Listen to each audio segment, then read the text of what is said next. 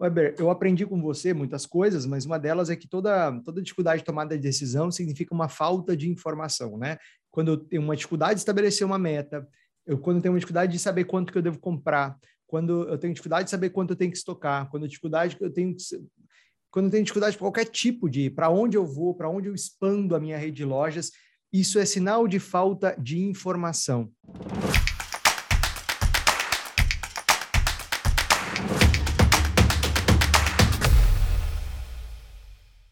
Fala, lojista milionário, seja bem-vindo, seja bem-vinda a mais uma edição do podcast Varejo na Prática. O podcast te ajuda a faturar o próximo milhão na sua rede de lojas. No episódio de hoje, a gente vai falar sobre um tema super importante para a tua expansão, não apenas de venda, mas a expansão da tua rede. Muito prazer, eu sou o Dino Gueno, criador do método Rede Milionária, autor do livro A Loja que Vende Manual para Ser Imbatível no Seu Negócio e também, assim como você, empresário varejista. E o tema do nosso podcast de hoje, que vai te ajudar a faturar o próximo milhão, é como medir o potencial de mercado e de vendas de uma rede de lojas. Para isso, eu vou receber um convidado muito especial, meu professor, meu mestre, uh, um dos meus mentores, uh, que também é um grande pesquisador, que é o Dr. Eber Capistrano. Ele também tem é fundador da Central Core Metrics, que é uma empresa uh, de métricas, de pesquisas, né? E ele vai apresentar um pouquinho mais dele e da, e da empresa dele. Eber, bem-vindo, professor. Muito obrigado, Dino. Muito obrigado por estar com vocês aqui, com os amigos, né, os parceiros. É, gente boa, é muito bom. E é muito bom falar para jovens, né? Eu acho que quando você está no mercado conversando com jovens, os jovens têm uma característica, Dino. Jovem é ansioso, né? Então a gente precisa organizar os pensamentos dos ansiosos e organizando isso, né? a gente consegue trabalhar uh, um crescimento maior. Então, é um prazer muito grande estar aqui com vocês. Uh, nós somos uma empresa organizar, que organiza vários projetos de intervenção mercadológica, inteligência competitiva de mercado, e para nós é sempre uma satisfação aí trabalhar com os corações ansiosos do Brasil, né? O empresário, é, naturalmente, né, pelos investimentos que faz, pela energia que ele coloca, uh, ele sempre tem pressa no retorno desse investimento, né, Eber? Só que é, o que a, a, a, natureza já nos mostra, né, Eber, quando a gente olha para uma planta, quando a gente olha é, para uma árvore mesmo, né? E eu lembro que uma das uma das formas que eu entendi muito claramente os resultados foi com você me mostrando uma árvore, né? Ó, aqui nas raízes estão as pessoas, estão as inovações, as tecnologias. Aqui no caule eu tenho os processos. Né? Aqui nos galhos e folhas eu tenho mercado, e lá no fruto, como um resultado de toda a saúde dessa árvore, eu tenho a, a fruta, né? eu tenho realmente o resultado disso. Eber, a natureza nos ensina muito sobre os negócios, né? principalmente sobre isso que você falou agora, paciência, calma, né? processo, organização, como é que você vê isso? Olha, Dino, eu vejo se extremamente fundamental é, do ponto de vista de é, maturidade. Né? Então, a maturidade empresarial ela vem just, justamente com a capacidade nossa de organizar e dar priorização. Então, priorizar ante a tantas informações é uma dificuldade grande de gestão. Agora, como é que a gente organiza isso? Né? Ah, nós temos potencial para crescer ou não temos potencial para crescer? Então, o fato da empresa crescer junto com o mercado é, demonstra uma inteligência no processo de gerenciamento da empresa. O que nós temos observado? Às vezes a gente brinca muito com essa ansiedade, né? que, eu, que eu acalmo corações ansiosos, mas é porque, Dino, na verdade, a, o resultado muito rápido, ele, você precisa entender esse resultado muito rápido. Às vezes não é consequência da sua atuação, às vezes é o mercado que queria comprar tanto e estava tão desabastecido que você chegou no momento certo. Mas esse é um, é um, processo muito mais difícil de acontecer do que aquele que você faz a intervenção. Né? Você busca entender o que, que é o mercado, como é que está posicionado esse mercado e criar valor maior que a concorrência. A palavra de criar, criar valor é difícil, né, Dino? Como é que eu posso criar valor para o mercado se eu não conheço o mercado, né? Aquilo que a gente sempre fala, né? É entender para atender, né? Gente precisa entender o processo, o mercado, como ele compra e hoje eu mudei, Dino. Depois da pandemia, eu mudei, muitos valores eu ajustei, as minhas prioridades eu reorganizei. E se você falar para mim que você não mudou e que ninguém não mudou, aí nós estamos no outro mundo, né? Então, na realidade, nós já temos um processo de, de mercado em ajuste e é necessário fazer o fit, né? Fazer o encaixe entre a, a necessidade do mercado e a nossa organização. Por isso, digo que organizar o mercado, entender o potencial de vendas do mercado, passa a ser cada vez mais um processo é, qualitativo estratégico, tá? começando de dentro para fora. Né? O que, que eu quero internamente? Quero atender todo mundo, todo jeito, toda hora? Mas qual que é o qualitativo estratégico nosso, da nossa equipe, o nosso core competência? Qual que é a nossa competência que nós queremos explorar no mercado? Então, às vezes a venda que eu quero fazer não é a venda qualitativa, uma venda um mais um, né? Mas não pode ser uma venda mais qualificada, né?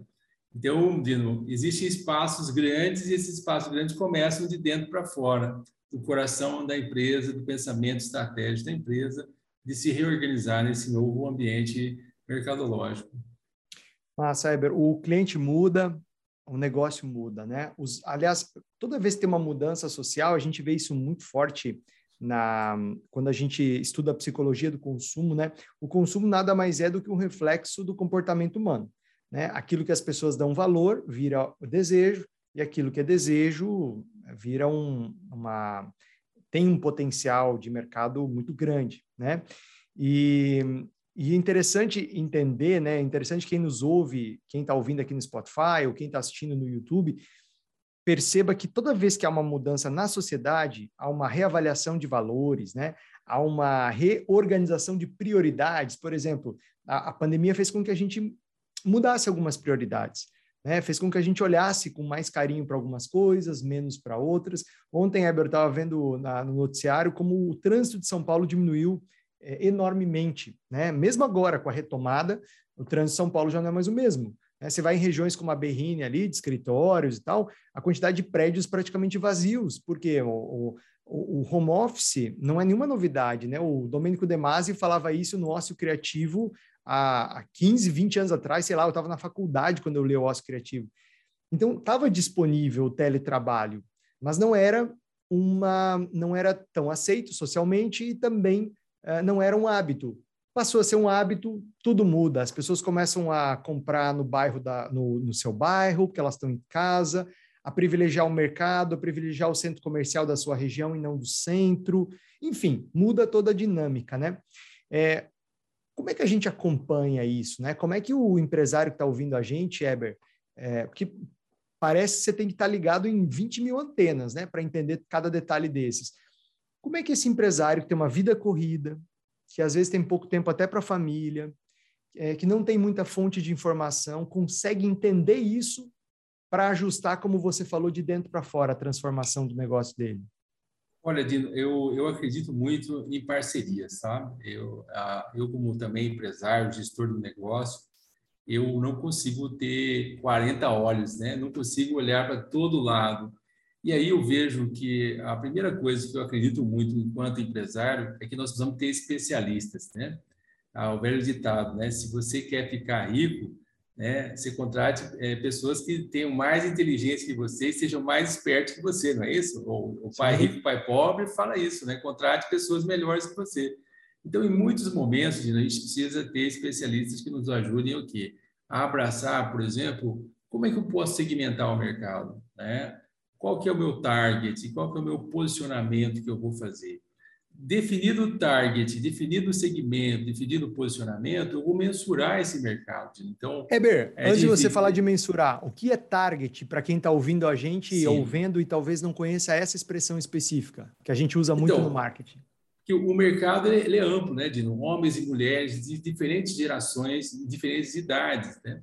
É, o target é quando eu defino que o meu público que eu quero vender, pelas características do meu, da, da minha empresa, do meu negócio, é o público, por exemplo, o segmento, o meu target é o público feminino de 25 a 35 anos. Esse é o público centroide, é, da minha centricidade. Eu vou mirar nesse público, é, por isso a gente chama de é, target, é um público que eu vou trabalhar com ele. Pode ser que eu venda para outros mercados, outros públicos, mas esse público que eu vou trabalhar com mais intensidade na estratégia. Então, target, então, literalmente, como é a palavra em inglês, é o alvo, né? Para onde é eu estou direcionando. E aí, só abrindo Perfeito. um parênteses aqui, Eber, né, dentro da sua resposta, a importância de eu ter essa clareza de para quem eu quero, quem eu quero fazer feliz, né? Quem eu vou fazer feliz. Por quê? Porque para um varejista, essa é a decisão principal, né? Junto com o posicionamento. Ou seja, se o posicionamento não estiver claro e se o target, se o alvo não estiver claro, eu vou comprar errado, eu vou comunicar errado, eu vou montar o ponto no lugar errado, eu vou contratar o tipo de pessoa errada, ou seja, eu vou errar em todas as demais atividades. Mas continua aí, depois de definir o target, então qual é o próximo passo? Então, o que você está falando é justamente aquele, aquela observação nossa, né? Ah, eu sou orientado para o mercado ou o mercado me orienta? É, então, são duas coisas que diferentes é, internamente, nós temos que ter uma necessidade. Olha, eu quero atender qual, quem eu quero servir, né? Me interessa servir todo tipo de cliente. Então, Dino, eu acho que está cada vez mais claro que o business hoje, é, nós como gestores precisamos definir quem eu quero, quem eu quero atender de fato. Né? É, isso faz parte do posicionamento de negócio nosso, né? É a nossa razão de ser. A gente fala o tempo todo propósito, né? a uma empresa sem propósito, mas o meu propósito é atender esse mercado. Pronto, eu, eu gosto desse mercado, eu quero atender esse mercado. Mas, Ino, a mensuração, ela vem a partir do momento que você definiu a sua área de seu escopo de atuação. E aí você vai fazer estimativas e projeções de, de vendas. O que a gente tem observado, Dina, é uma técnica que muitas vezes a gente confunde potencial de mercado com potencial de vendas. São coisas, né, aparentemente iguais? Não, elas são diferentes. Quando você vai fazer o chamado mercado é, potencial de mercado, você tem que avaliar dois pontos. Primeiro é o chamado mercado mapeado, que a gente chama de draw, né? o mercado ocupado, o mercado atendido. Então, dentro do potencial de mercado, tem o mercado atendido. Depois tem o mercado float, que é o chamado mercado flutuante. Então, a somatória do float mais o draw dá o potencial de mercado. Digamos, por exemplo, que eu tenha uh, no mercado de padarias uh, de uma determinada cidade, qual que é o mercado de preferência né, dos consumidores? A pesquisa mostrou que o mercado tem 70% ali já tem preferência. Esse é o mercado draw, o mercado desenhado, mapeado. Já tem um consumidor que prefere. Agora você tem um outros 30% que é o mercado float. Então, se eu for fazer uma, um potencial de vendas, eu vou pegar onde? O mercado, mercado desenhado, o draw, ou mercado flutuante, né? Aí a estimativa de venda ela vai ocupar, por exemplo, principalmente o mercado flutuante, que aí você trabalha o potencial de venda sobre o mercado flutuante, que é o mercado do cliente que compra aqui, compra lá, compra aqui. Ele não tem uma loja preferida, ele não tem uma determinação de marca preferida. Então, a chance de você entrar no mercado flutuante é muito maior do que você entrar no mercado mapeado, de preferência, né? Então, o mercado de preferência, então, quando você usa as técnicas de potencial de mercado, você separa bem, né? E nesse, nesse, nesse desafio, eh, Dino, você se observa que existe um mercado que tem interesse. Então, mesmo no mercado float, tem um mercado que tem interesse em compra no seu produto. Você não sabe, até você perguntar para o cliente. Então, o mercado de preferência, o mercado de interesse, o mercado ocupado, o mercado flutuante, são termos que nós temos que separar dentro daquilo que a gente chama de mercado potencial. Então, Dino, a gente fala de modo muito simples. Existe um mercado ocupado, existe um mercado flutuante. Para você estimar a venda, você tem que entender esse mercado flutuante, onde você pode colocar o pé a ampliar mais a sua capacidade desse mercado flutuante, até você ter uma capacidade para brigar com gente grande, que está no, no mercado Ocupado. É, desenhado, entendeu? Não, perfeito. E até porque é muito mais caro, né, Eber, trazer esse cliente já fidelizado, esse cliente que já tem uma preferência de uma empresa que é o que você chamou de mercado ocupado, né? E, imagina, eu, eu, sempre, eu sempre costumo dizer, Eber, que os clientes têm, de certa forma, preguiça de mudar de marca. Imagina, você já está acostumado a ir ao mesmo supermercado, você já está acostumado a ir à mesma loja, você já conhece o vendedor, você já conhece o dono, você já tem as suas preferências mapeadas. Pô, você mudar de marca, você vai correr um risco, né? Então, é, é, você tem que dar muito mais estímulo e até o custo de aquisição é muito mais caro, né? Quando você tem que conquistar um cliente uh, que já já está fidelizado, né? O Eber, eu entendi agora o que, que é um potencial de mercado, né? Quer dizer, o quanto, quanto de mercado está disponível. E qual que é a diferença entre potencial de mercado e potencial de vendas, de fato? Então, o, vou dar um exemplo para você. O mercado potencial, ele vai somar, por exemplo, o mercado... Quantas pessoas consomem sabonetes na, na minha meu área, né, na área primária que eu atendo? Digamos que seja nos meus 10 quilômetros ao redor da minha empresa, né? 5 quilômetros, 6 quilômetros ao redor da minha empresa. Digamos que o total de pessoas que consomem é, eu consumo lá, dois sabonetes por semana, três sabonetes por semana, você tem uma estimativa total do mercado. O mercado é de 10 milhões, por exemplo. Tá?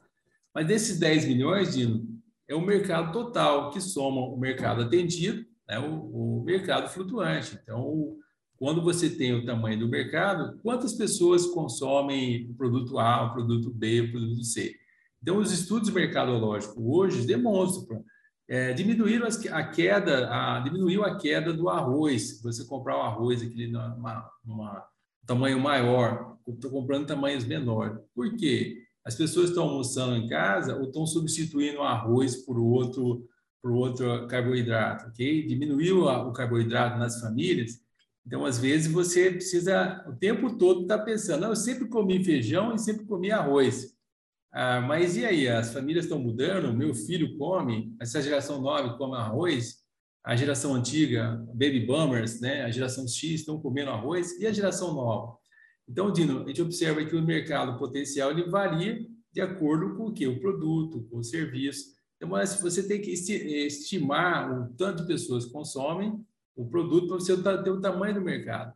Agora, digamos que o mercado seja de 10 milhões, o potencial de venda desse de, de, potencial de mercado é 10 milhões, pode ser que o meu potencial de venda seja só sobre o mercado flutuante, de repente seja 20% desse mercado, porque é um mercado onde você tem os consumidores sem preferência, é, eles não compram uma marca específica, eles têm a possibilidade de entrar por esse mercado.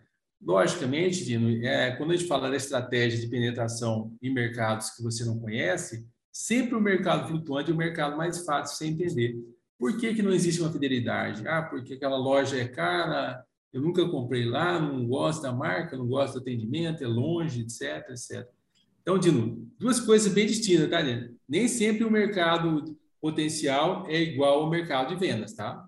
Não. O mercado potencial ele é sempre maior Agora, digamos que aqui é 100, pode ser que o mercado de vendas, né, o potencial de vendas, seja de 20% desse mercado total. Isso depende aí das análises de cada mercado, cada região que você está atendendo. Eu entendi que isso é uma estimativa, é uma projeção, como um estudo, né? É uma projeção. E onde que o empresário varejista de uma rede usa essa informação? Quer dizer, uma vez entendido o potencial de mercado, uma vez entendido o potencial de vendas, essas estimativas em mãos, o que, que o empresário faz com isso, Weber? Bom, e, Dino, nós temos uma, uma, uma, uma técnica que é você estimar, é, a partir do momento que você tem essa informação de coleta de, de onde estão os clientes, de quanto que eles gastam, o gasto médio dele, você faz uma projeção total do mercado, você tem que pegar essas informações para organizar o seu, uh, seu plano de comercial. Seu plano comercial ele tem que ser baseado numa meta uh, que não seja tão, tão é, subestimada, mas também que não seja tão superestimada. Né? Se ela ficar no nível de 5% a mais, 5% a menos, é o ideal. Né? Ou seja, quando você subestima muito a sua venda e você realizou 100 mil a mais do que o previsto, e a sua previsão era, era baixa, né? então você vai falar assim, cara, eu errei a mão em menos 30%, né? vendi 30% a mais. Isso é erro de, de planejamento, tá ok? ah, não foi, aconteceu a maior, mas poderia ter acontecido muito mais se você tivesse organizado o seu, a sua estimativa de venda. Então, Dino, isso é um processo, ok? Desde lá da parte de escolha do mercado, do, do alvo, da posicionamento, você estimou o tamanho do mercado, estimou o tamanho da venda, você traz isso para o plano de ação, plano de ação comercial, e o empresário cabe isso como? Primeiro, ele levantar claramente ah, o perfil do público dele e o gasto médio dele. Digo, assim, eu não sei quem está comprando a minha empresa, eu não sei, eu não conheço meu perfil. Eu preciso organizar o meu conhecimento interno. Então, às vezes, eu tenho, tenho observado o seguinte: é, a dificuldade do empresário é ele ter, querer fazer tudo ao mesmo tempo e não deixar um orçamento para contratar especialistas. Eu digo assim: eu posso fazer tudo na minha empresa? Posso ah, mas você pode ter, fazer muito mais rápido com especialista, com apoio de organizações, CDLs, SEBRAE e outras instituições que tenham também a nível de informação que possam ajudar consultores específicos, né? Que possam ajudar você nesse desafio, porque só você sozinho para falar do mercado, no dia a dia de compra e venda, né? Isso é complicado, não é simples não, né? Perfeito, excelente. Ah, toda tomada de decisão ah, ah, da parte comercial, então, ela pode ser baseada, ela vai ser baseada nessa informação, uma informação mais concreta, né? Weber, eu aprendi com você muitas coisas, mas uma delas é que toda, toda dificuldade de tomada de decisão significa uma falta de informação, né?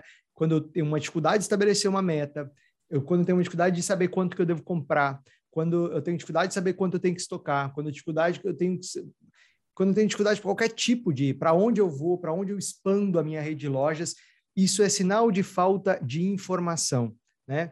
É, mas ao mesmo tempo eu tenho uma curiosidade, e é bem sincera. Sabendo que, tendo informação, sabendo que tendo pesquisas, sabendo que tendo dados, é, a gente tem mais segurança para tomada de decisão, por que, que, na tua opinião, tantos empresários varejistas não recorrem a pesquisas como, por exemplo, essa de potencial de vendas, potencial de mercado, não recorre a esse tipo de informação? Olha, Dino, a, a primeira, a, existe uma máxima aí que informação boa é aquela informação de graça, né? Então, essa máxima de que informação boa é informação de graça é, é uma máxima errada, né? É uma máxima de tudo que, é, que eu recebo dos meus fornecedores, né? Então, chega um fornecedor aqui me traz uma novidade, outro fornecedor me traz outra novidade, e aí eu converso numa reunião, vejo uma outra novidade, eu vou juntando as peças a partir de meias informações, né? Então, meia, meia, meia, meia informação, eu vou fazendo um coletivo de informações, assim, tudo meia, né? Ah, o que a gente observa é que a inteligência de mercado não se constrói assim.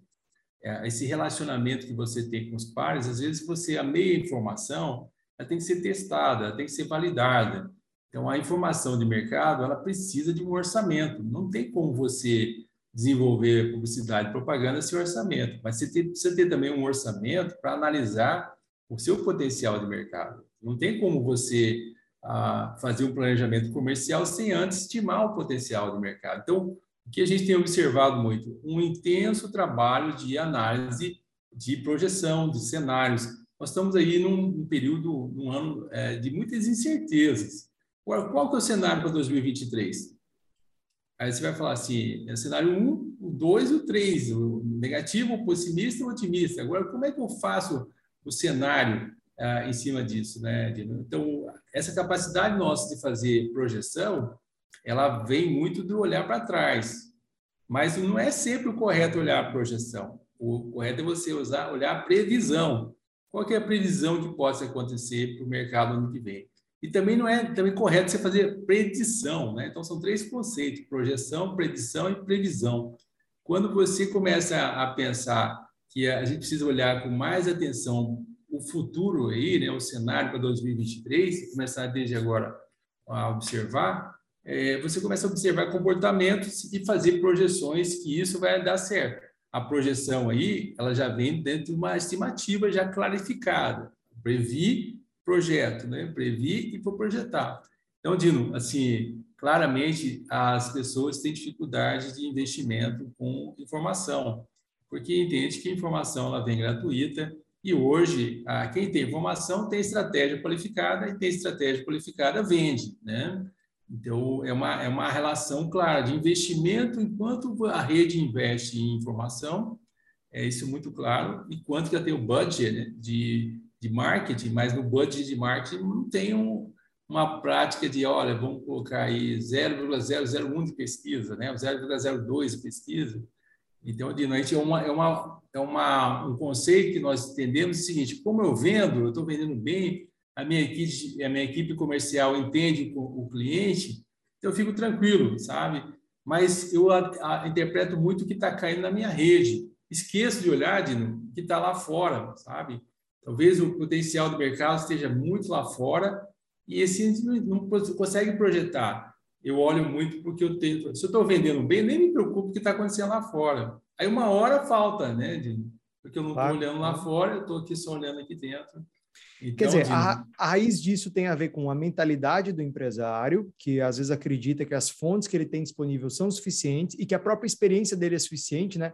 Quando, na verdade, Eber, isso vale para você, vale para mim, vale para todo mundo que nos ouve, vale para o Elon Musk, vale para o Bill Gates. A gente cresce até o, o limite da nossa incompetência, ou seja, até o limite das informações que eu tenho hoje. Para eu ir para um outro patamar, para eu expandir para uma venda milionária, para expandir uma, uma rede de lojas, eu vou precisar de informações privilegiadas, de informações que não estão tão disponíveis aí no mercado, uh, e eu vou precisar também é, de informações para mim, né? É, quando, quando a gente pensa na pesquisa, eu, eu, vejo, eu vejo dois pontos aí. O primeiro, como o nosso empresário que está nos ouvindo está investindo nele mesmo, no seu desenvolvimento, na sua maturidade, mesmo que você já tenha sucesso mesmo que você já tenha alcançado um certo sucesso, como que você, o quanto você está reservando da sua grana, seja ela pessoal, seja ela empresarial mesmo, da sua empresa, é, para desenvolvimento teu e do teu time. Segundo, como é que você está fazendo o que o Weber chamou de budget, de marketing, né? Talvez nem todo mundo esteja tão é, familiarizado, ele quis é, lembrar do orçamento de marketing. Quando eu monto um orçamento de marketing, uma rede de lojas, eu preciso ter uma linha lá de pesquisa. Por quê? Porque se marketing é entender para atender, né, como o Weber ensina, se marketing é conhecer bem o mercado, conhecer bem as, as oportunidades, quer conhecer o potencial que a gente está falando hoje nesse podcast, potencial de mercado, potencial de vendas, meu, eu preciso, se marketing é entender para atender, eu preciso honrar isso, eu preciso entender o mercado, e para entender o mercado vai me custar. Né? E se eu não tiver um orçamento previsto, a gente vai ficar nessas dúvidas ou a gente vai errar para cima ou para baixo. Pode vender pode muito ser. menos do que poderia ou pode comprar muito mais do que deveria e comprometer o fluxo de caixa, né, Heber? Então, pode ser que tenha um, uma, uma, variável grande aí, que é o medo, sabe? O medo de ganhar dinheiro. Porque se, se, a gente, se a gente para assim, será que esse mercado é tão grande que eu vou crescer a um, a um determinado momento que eu não vou conseguir eu fiz um estudo, e esse estudo nós verificamos que de 60 empresários de um determinado setor, nós encontramos aí uma faixa de 60% desses empresários que já tinham alcançado o nível que eles queriam, não queriam mais, não estavam mais dispostos a crescer, entendeu? É, que tinham disposição de aceitar novos crescimentos, ir para novas regiões, enfrentar novos desafios, chegava em torno de 10 a 15% dos empresários. Então, quem é você na, na, na foto? Né? Eu já estou satisfeito, acomodado, estou tranquilo na minha zona de conforto? Ou você está buscando um novo desafio? Dino, e agora nós encontramos dois grandes momentos que eu tenho chamado a atenção, muito mesmo. Primeiro, que é a chamada síndrome da resiliência. A síndrome da resiliência significa assim, eu tenho que combater tudo que está acontecendo. Né? Então, eu vou combater o natural e naturalmente eu vou conseguir mudar as coisas. Então, eu vou combater. Mas tem a, chamada síndrome da resignação. Olha, eu assim, eu não aceito que o Dino compre pela, pelo digital. Dino é Dino, ele vai estar sempre vindo na minha loja, vai sempre comprar o preço. Então, a resiliência é fazer com que não vou forçar o Dino a sempre comprar na loja. E a resignação é a seguinte: é eu não aceitar que o consumidor está mudando. Então, essas duas, esses dois conceitos de resignação e de resiliência estão batendo de frente a frente, porque a, a gente observa que as pessoas não aceitam novos modelos de negócio, os empresários, alguns, né? ainda entende que o modelo de negócio para ele, que ele está há muito tempo, é o que prevalece, é o que ele conhece, né? Então, eu já dominei o modelo antigo, esse modelo novo de, de incerteza me leva a um medo grande. Mas eu digo, Dino, com muita tranquilidade ao nosso empresário, também amigo que está aqui com a gente. É, a melhor resposta que a gente tem é ouvir no mercado. Se você quer vender, pergunte para quem você quer vender, o que ele quer comprar, quanto que ele quer pagar, quando que ele quer pagar. Então, não tem como você ficar a adivinhação é, e as conversas da vovozinha, assim, não ajudam a gente ter uma certeza e uma segurança de investimento mercadológico. Massa, perfeito. Uh, e eu, o que me ocorre aqui, Eber, é a importância do empresário é, trabalhar a própria mentalidade, né? Eu gosto muito da metodologia da mentoria, eu sei que você também. Uh, a gente vem se dedicando a entender cada vez mais e, e, e, e ficar cada vez é, utilizar ferramentas cada vez melhores de, de mentoria, porque a mentoria ela tem essa capacidade de, por meio das perguntas certas, né, por meio das perguntas corretas, uh, de mexer com a nossa mentalidade, de fazer com que a gente questione nossa própria gestão, fazer com que a gente questione a nossa tomada de decisão, fazer com que a gente questione os investimentos que a gente faz. Né? Ah, eu sempre fiz assim, não, tudo bem, mas o mundo não é mais o mesmo. Né? Não tem aquela, aquela frase antiga que ó, a, a loucura é querer resultados uh, diferentes fazendo a mesma coisa? Poxa, aquilo que eu sei, a minha atual mentalidade, as minhas atuais ferramentas, elas me trouxeram até aqui. A próxima etapa da minha empresa, assim como a minha própria próxima etapa da minha jornada pessoal, espiritual, ela vai precisar de, de, de outras, outras visões, outras ferramentas, outros hábitos, né? outros passos. Mas, Eber, falando em ferramenta, é, eu, eu, sou muito interessado nas ferramentas, é, a gente costuma sempre, dentro da, da mentoria de milionária, compartilhar as melhores ferramentas para os nossos mentorados, porque o empresário, Weber, e você conhece, sabe bem disso, ele, ele é bombardeado todo dia com tanta informação, ah. com tanta coisa, que ele não sabe, às vezes, quem ele ouve e ele não sabe para onde ir. Ele vê um monte de possibilidade. Ah, eu tenho CRM, eu tenho um RP novo aqui, eu tenho um novo sistema aqui de logística, eu tenho uh, essas soluções todas aqui, eu tenho essas metodologias e o cara não sabe quem ele ouve. É, puxando aqui por esse viés do que a gente está falando, de medir, de conseguir entender o potencial de mercado, conseguir entender o potencial de vendas, que tipo de metodologia vocês usam na Central CM? Que tipo de metodologia é, é, responde essa pergunta? Dino, é assim, é uma coisa assim, eu vou falar, responder para você, mas eu queria lembrar uma, uma situação muito interessante. É, se eu te pedir um demonstrativo de resultados financeiros da sua empresa, provavelmente você não vai ter nenhum problema de passar para mim. Olha, ó, professor, está aqui o DRE seu, seus resultados, etc. Né? Agora, se eu te pedir, Dino, me passa a tua base de clientes para mim fazer uma análise dela, você vai segurar 40 vezes, entendeu? É, por que, que eu digo isso para você? Que existe ainda uma dificuldade grande da, da, das, dos gestores em organizar a venda dele e ter uma base de dados clara que ele possa analisar. Eu não sei se ele fica com vergonha ou se ele também não tem de fato. Porque, Dino, a essência da venda nossa é saber com quem nós estamos transando, com quem nós estamos fazendo mercado, transação comercial, né? Então, as grandes metodologias que a gente tem trabalhado aqui consistem em, primeiro, organizar a venda. Né? Então, vamos lá organizar a venda. Para organizar a venda, vamos saber quem que é o cliente dele, o perfil do cliente que está comprando. Então, Dino, quem está comprando a gente? Qual é a persona que está comprando a gente? Então, organizar a venda é a primeira ferramenta, né? Como é que organiza a venda? Entendendo o perfil e satisfação do cliente. Então, você vai olhar de um lado. Do outro lado, Dino, você tem oportunidades de venda, né? Para que outros mercados eu posso vender? Aí eu vou entender nichos, segmentos específicos, né? Então, organizar a venda e oportunizar a venda. E aí, de novo, uma ferramenta que eu gosto muito é o chamado painel de consumidores.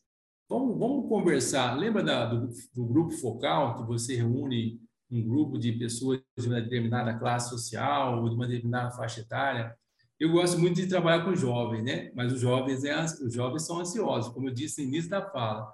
Então, vou pegar os jovens aí de 25 a 30 anos, é, vamos pegar o público feminino, por exemplo, e ouvir esse público, que é o público que compra o meu produto, por exemplo, e ouvir constantemente esse painel de consumidores, né? Olhar esse painel de consumidores, fazer perguntas para ele, criar um grupo no WhatsApp e fazer perguntas para ele. O que, que vocês acham disso? O que vocês acham disso? Então, agora, o que, que acontece? Eu preciso ter uma verba, Dino, para estimular esse painel de consumidores, tá certo? Então, vou te dar um exemplo. Às vezes, entre eu contratar um, um, um serviço de pesquisa, eu posso ter um orçamento para ter vários painéis de consumidores espalhados em várias cidades, né? E esses painéis de consumidores, eu, eu remunero a pessoa que está fazendo a, a, me respondendo, tá certo? Então, são técnicas, por exemplo, de você ouvir novos mercados, de ouvir novos clientes, e agora, com a, a o online, está muito mais fácil isso. Você organiza painéis de consumidores. Bom, as técnicas uh, tradicionais também funcionam muito. É, investigação de rua, telemarketing, e aí vai vídeo, né? Agora, Dino, organizar a venda, perfil de cliente, é condição extremamente importante hoje para a nossa a bateria de venda. Então, como é que eu posso falar em potencial de mercado? Como é que eu posso falar em potencial de venda se eu tenho dificuldade de entender o meu cliente? Quem é o meu próprio cliente? Não domino a minha é, é base. É difícil, né? né? É dificuldade, Não, a gente observa para ele. Perfeito. E, e aí, Eber, vem uma questão, né? Que todos os dias, nosso empresário que nos ouve aqui deixa um caminhão de dinheiro na mesa por não conhecer e por não trabalhar a base, porque daí são duas coisas diferentes, né? Uma é conhecer a base de clientes, conhecer de claro. fato seu cliente, e a outra é pegar esse patrimônio, essa mina de ouro chamada carteira de clientes.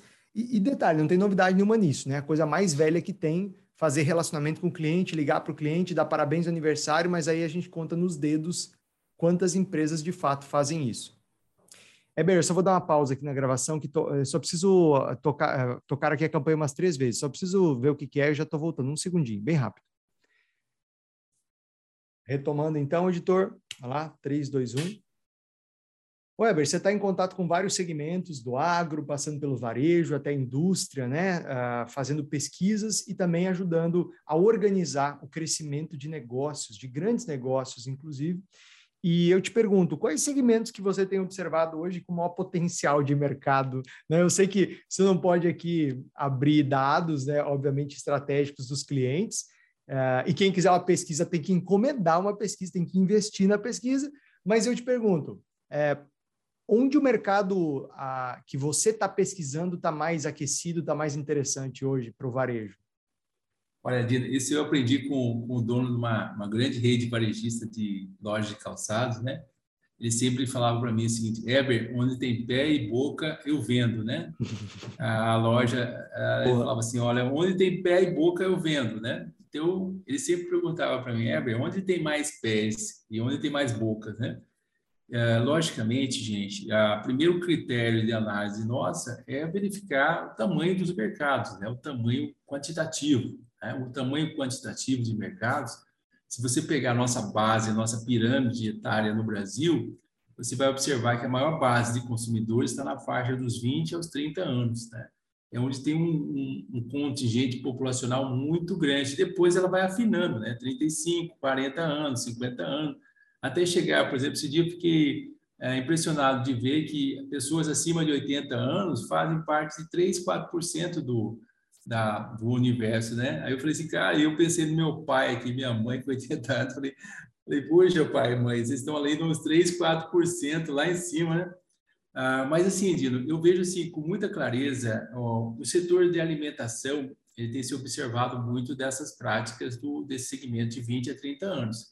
Então, é, desde o mercado de consumo rápido, de consumo fora do lar, ah, né, o mercado de restaurantes, mercado de delivery, de que toda hora você observa, toca a campainha aqui, toca a campainha ali, é o que esse consumo de nós, principalmente a pandemia trouxe esse lado um pouco mais forte.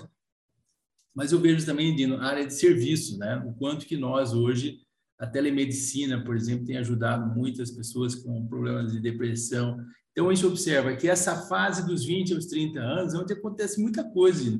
Acontece educação, consegue, ah, acontece as áreas de, de saúde também, as pessoas estão muito preocupadas com saúde, estão preocupadas com o formato de lazer. Você imagina você gostar de assistir uma live do, do, uh, do Gustavo Lima, meia-noite, meia-noite até cinco da manhã? Você se imagina olhando isso com televisão? Você falar isso um tempo atrás, eu não vou ficar parado numa televisão, né? e curtir, né? Então, veja bem que tanto lazer como saúde, como educação são áreas sim extremamente importantes. E a alimentação é a base também, Dino, porque é, especificamente o supermercadista tem, tem crescido muito porque é, é onde concentra grande parte da área de alimentação. Né? Vamos comprar muita coisa no supermercado, os, os pré-requisitos necessários. A área de educação também tem crescido muito, porque a todo momento a gente precisa de novo conhecimento, né? Aprender a desaprender, né? Então, precisa é, trabalhar um pouco mais isso. E a saúde mental também, né, Dino? É, nós precisamos ser felizes. A felicidade e o propósito da nossa vida é um processo é, bem claro. E o que, o que acontece é o seguinte, Dino, nós, para nós conseguirmos atender bem, eu acho que você tem uma frase que fala assim, se você tratar mal seu colaborador, ele com certeza ele não vai tratar bem seu cliente, né? É, as pessoas então, atendem da maneira como elas são atendidas, né, no fim das contas. É isso aí. Então, você como empresário, você precisa gostar do mercado que você está e entender esse mercado, entender, sabe, sabe a resignação, Dino? A resignação é o fato de você aceitar que as coisas é, mudaram e aceitar as coisas mudar, eu tenho que me ajustar a esse novo processo, né? E isso aí exige uma paciência, uma, né, controlar a ansiedade para entender esse mercado novo, né, Dino? Então, tem muitos casos, Dino, que a gente pode falar, mas eu, eu cito esses grandes setores que são essenciais aí para todos nós, né? Mas eu tenho acompanhado de perto, né, como mentor, acompanhando redes de óticas. Né? O mercado de ótica é um mercado tem demandado muito mentoria. Uh, também tenho acompanhado de perto o mercado de pet shop, que foi o segundo mercado que mais cresceu durante a, a, a pandemia. É um mercado impressionante. Você vê a Pet aí anunciando mais, quase, mais de meio bilhão de investimentos na expansão.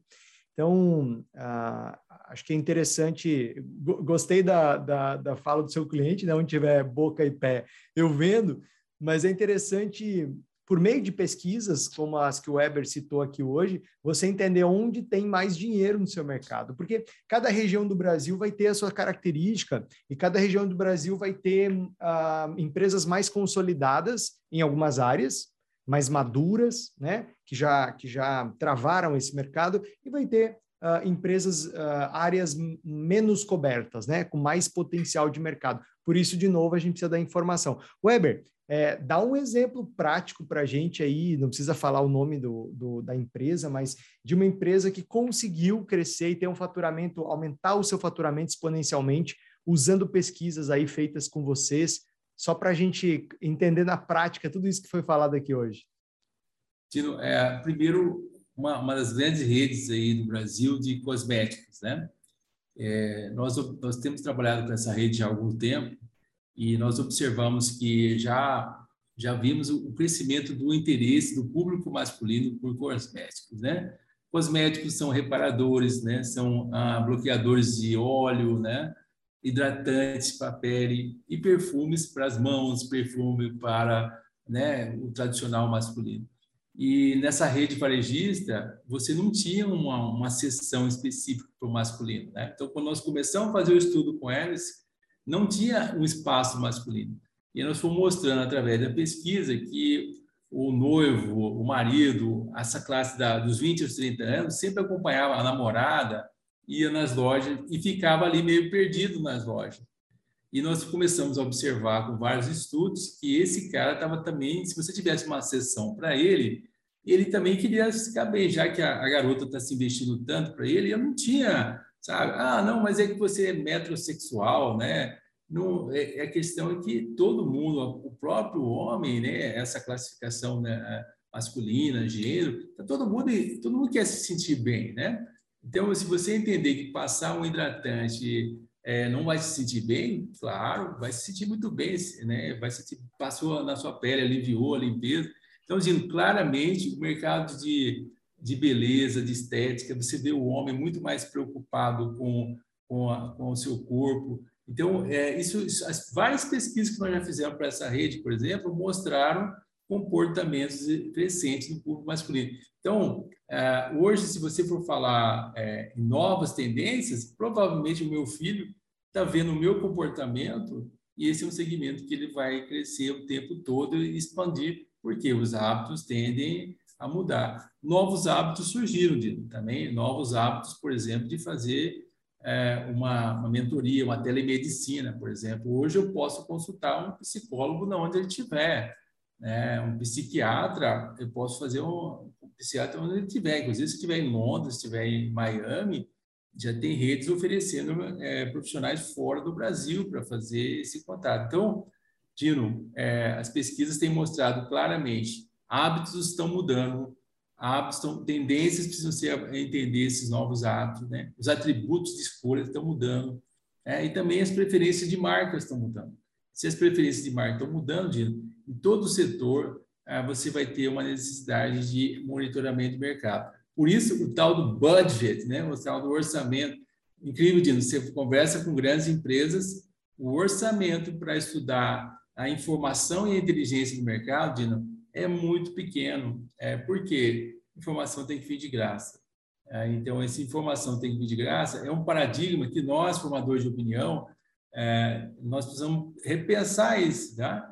Quebrar esse paradigma, que a informação de graça ela tem qualidade, tem conteúdo e ela é utilizável. Então, é uma, é uma barreira ainda que, nesse tempo atual, quem aceitou essa mudança, né, foi resignado, né, aceitou que precisa ter informação, aí você tem uma, um avanço claramente de, né, de, de investimento para crescer. E não, não, Dino, não apenas por conta do. É para é tirar o medo de ganhar, né? Quanto mais informação, mais você casa com o mercado. Quanto menos informação, menos você casa com o mercado. Massa, fantástico, excelente exemplo.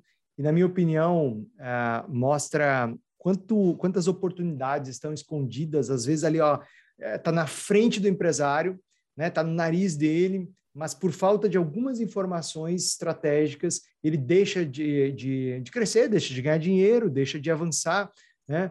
Muito bem, Eber, falamos aí de mentalidade, falamos de ferramenta, falamos de, uh, de estratégia hoje, foi um baita passo, né? Um passo tão importante que é, eu convido aqui, você que estiver me ouvindo, se ficou alguma dúvida, no dia que está indo ao ar esse podcast, eu não sei exatamente o dia ainda que vai ao ar, mas o dia que estiver indo ao ar esse podcast, eu vou abrir uma caixinha de pergunta e eu e o Weber vamos responder suas perguntas. Então, vai lá no meu Instagram, arroba Dinogueno, segue lá no Instagram, arroba Dinogueno, e manda uma pergunta na caixinha de pergunta agora que a gente vai responder para você, combinado?